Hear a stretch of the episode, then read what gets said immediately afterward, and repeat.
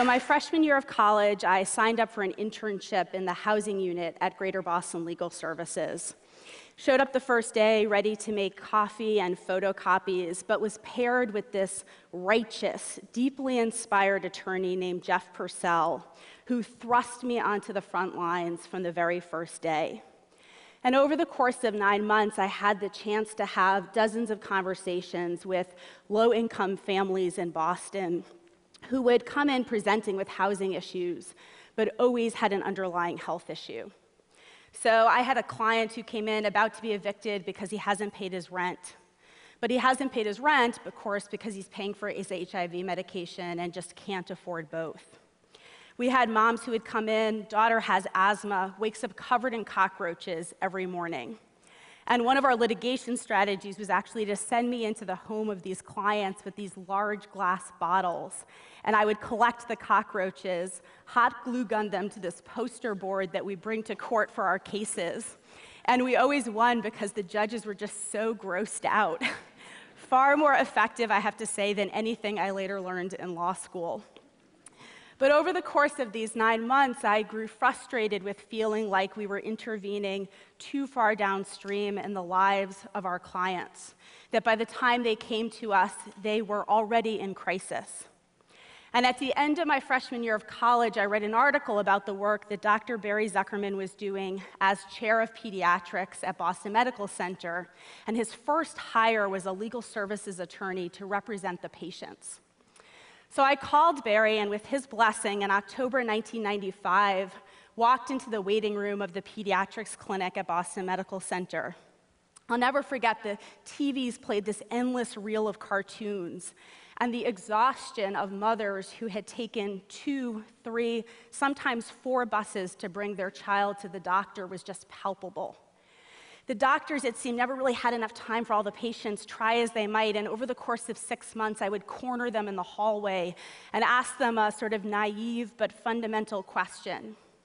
If you had unlimited resources, what's the one thing you would give your patients?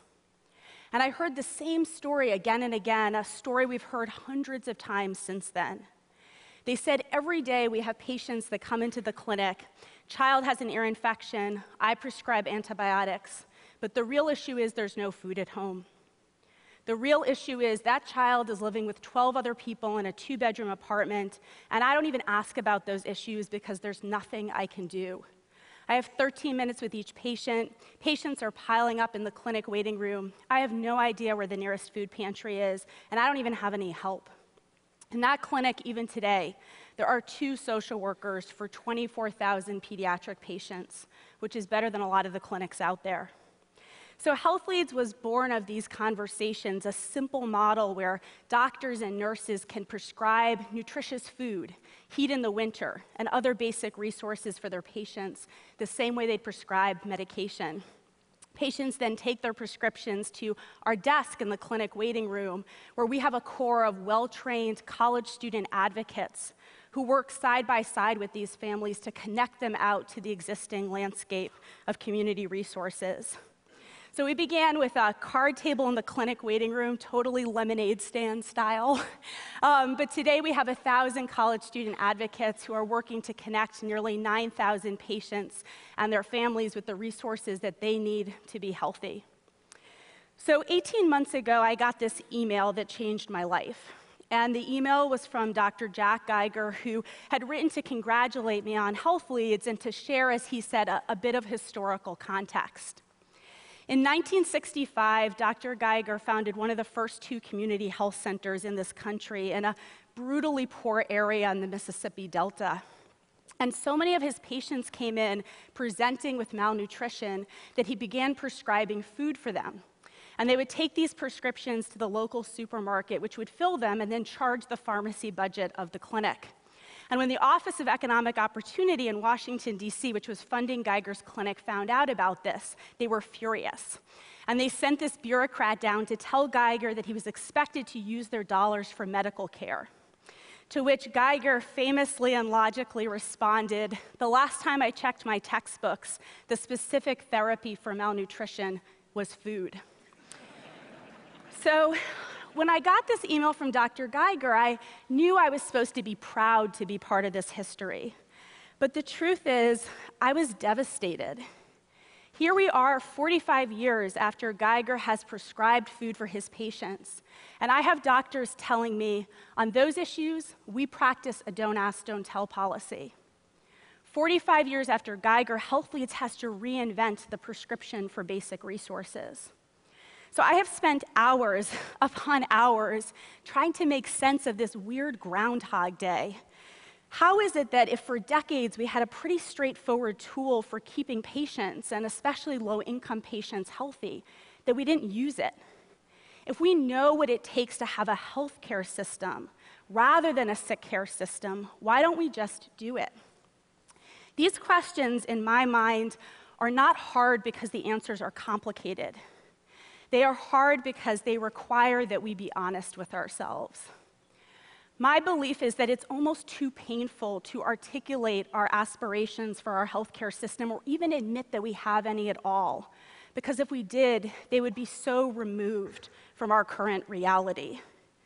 But that doesn't change my belief that all of us, um, deep inside, here in this room and across this country, share a similar set of desires. That if we are honest with ourselves and listen quietly, that we all harbor one fiercely held aspiration for our health care that it keep us healthy. This aspiration that our health care keep us healthy is an enormously powerful one. And you know, the way I think about this is that healthcare is like any other system. It's just a set of choices that people make. What if we decided to make a different set of choices?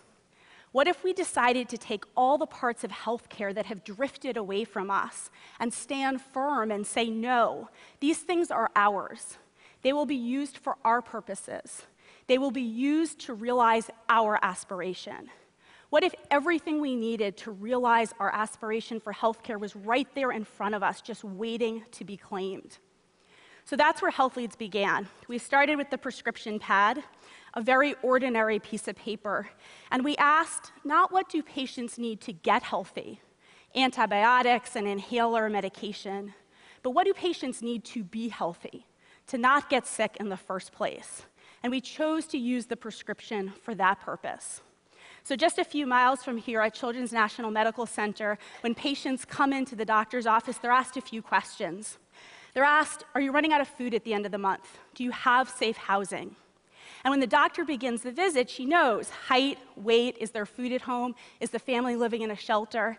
And that not only leads to a better set of clinical choices, but the doctor can also prescribe those resources for the patient using health leads like any other subspecialty referral. The problem is, once you get a taste of what it's like to realize your aspiration for healthcare, you want more.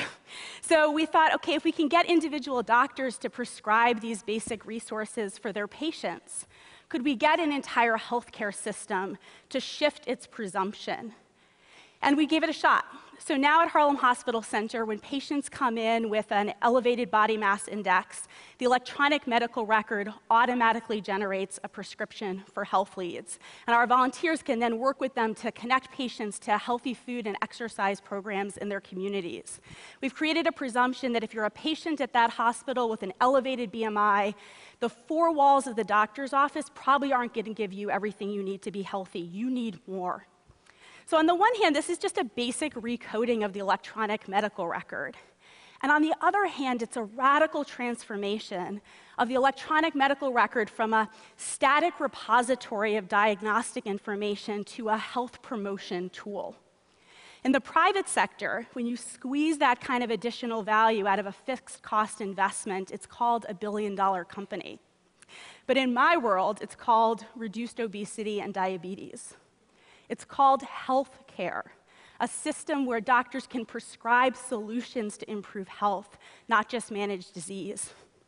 Same thing in the clinic waiting room. So every day in this country, 3 million patients pass through about 150,000 clinic waiting rooms in this country. And what do they do when they're there? They sit, they watch the goldfish in the fish tank, they read extremely old copies of Good Housekeeping magazine, but mostly we all just sit there forever waiting.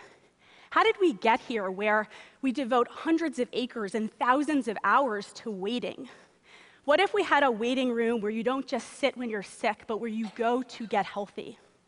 If airports can become shopping malls and McDonald's can become playgrounds, surely we can reinvent the clinic waiting room. And that's what Health Leads has tried to do to reclaim that real estate and that time and to use it as a gateway to connect patients to the resources they need to be healthy. So it's a brutal winter in the Northeast, your kid has asthma, your heat just got turned off, and of course you're in the waiting room of the ER because the cold air triggered your child's asthma.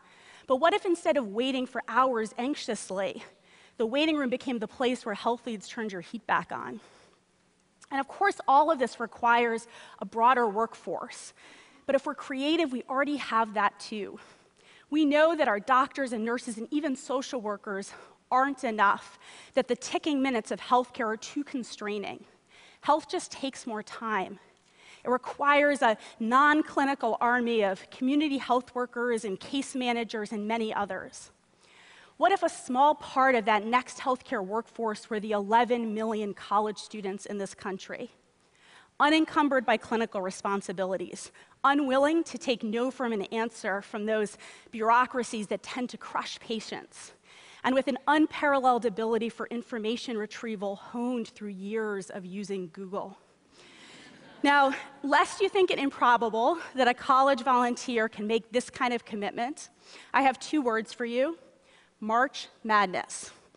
The average NCAA Division I men's basketball player dedicates 39 hours a week to his sport. Now, we may think that's good or bad, but either case, it's real. And Health Leads is based on the presumption that for too long, we have asked too little of our college students when it comes to real impact in vulnerable communities. College sports teams say, we're going to take dozens of hours at some field across campus at some ungodly hour of the morning, and we're going to measure your performance and your team's performance. And if you don't measure up or you don't show up, we're going to cut you off the team. But we'll make huge investments in your training and development, and we'll give you an extraordinary community of peers and people line up out the door just for the chance to be part of it. So, our feeling is if it's good enough for the rugby team, it's good enough for health and poverty. HealthLeads 2 recruits competitively, trains intensively, coaches professionally, demands significant time, builds a cohesive team, and measures results. I kind of teach for America for healthcare. Now, in the top 10 cities in the US with the largest number of Medicaid patients, each of those has at least 20,000 college students. New York alone has half a million college students. And this isn't just a sort of short term workforce to connect patients to basic resources. It's a next generation healthcare leadership pipeline who have spent two, three, four years in the clinic waiting room talking to patients about their most basic health needs. And they leave with the conviction, the ability, and the efficacy to realize our most basic aspirations for healthcare. And the thing is, there's thousands of these folks already out there. So, Mia Lozada is chief resident of internal medicine at UCSF Medical Center. But for three years as an undergraduate, she was a health leads volunteer in the clinic waiting room at Boston Medical Center. Mia says, when my classmates write a prescription, they think their work is done. When I write a prescription, I think, can the family read the prescription? Do they have transportation to the pharmacy? Do they have food to take with the prescription? Do they have insurance to fill the prescription? Those are the questions I learned at Health Leads, not in medical school. Now, none of these solutions, the prescription pad, the electronic medical record, the waiting room, the army of college students, are perfect. But they are ours for the taking, simple examples of the vast, underutilized healthcare resources that, if we reclaimed and redeployed, could realize our most basic aspiration of health care. So I had been at legal services for about nine months when this idea of HealthLeads started percolating in my mind. And I knew I had to tell Jeff Purcell, that, my attorney, that I, I needed to leave. And I was so nervous because I thought he was going to be disappointed in me for abandoning our clients for some crazy idea. And I sat down with him and I said, Jeff, I have this idea that we could mobilize college students to address patients' most basic health needs. And I'll be honest, all I wanted was for him to not be angry at me. but he said this Rebecca, when you have a vision, you have an obligation to realize that vision. You must pursue that vision. And I have to say, I was like, whoa, that's a lot of pressure. I just wanted a blessing. I didn't want some kind of mandate. But the truth is, I've spent every waking minute nearly since then chasing that vision. I believe that we all have a vision for healthcare in this country. I believe that at the end of the day, when we measure our healthcare, it will not be by the diseases cured, but by the diseases prevented. It will not be by the excellence of our technologies or the sophistication of our specialists, but by how rarely we needed them.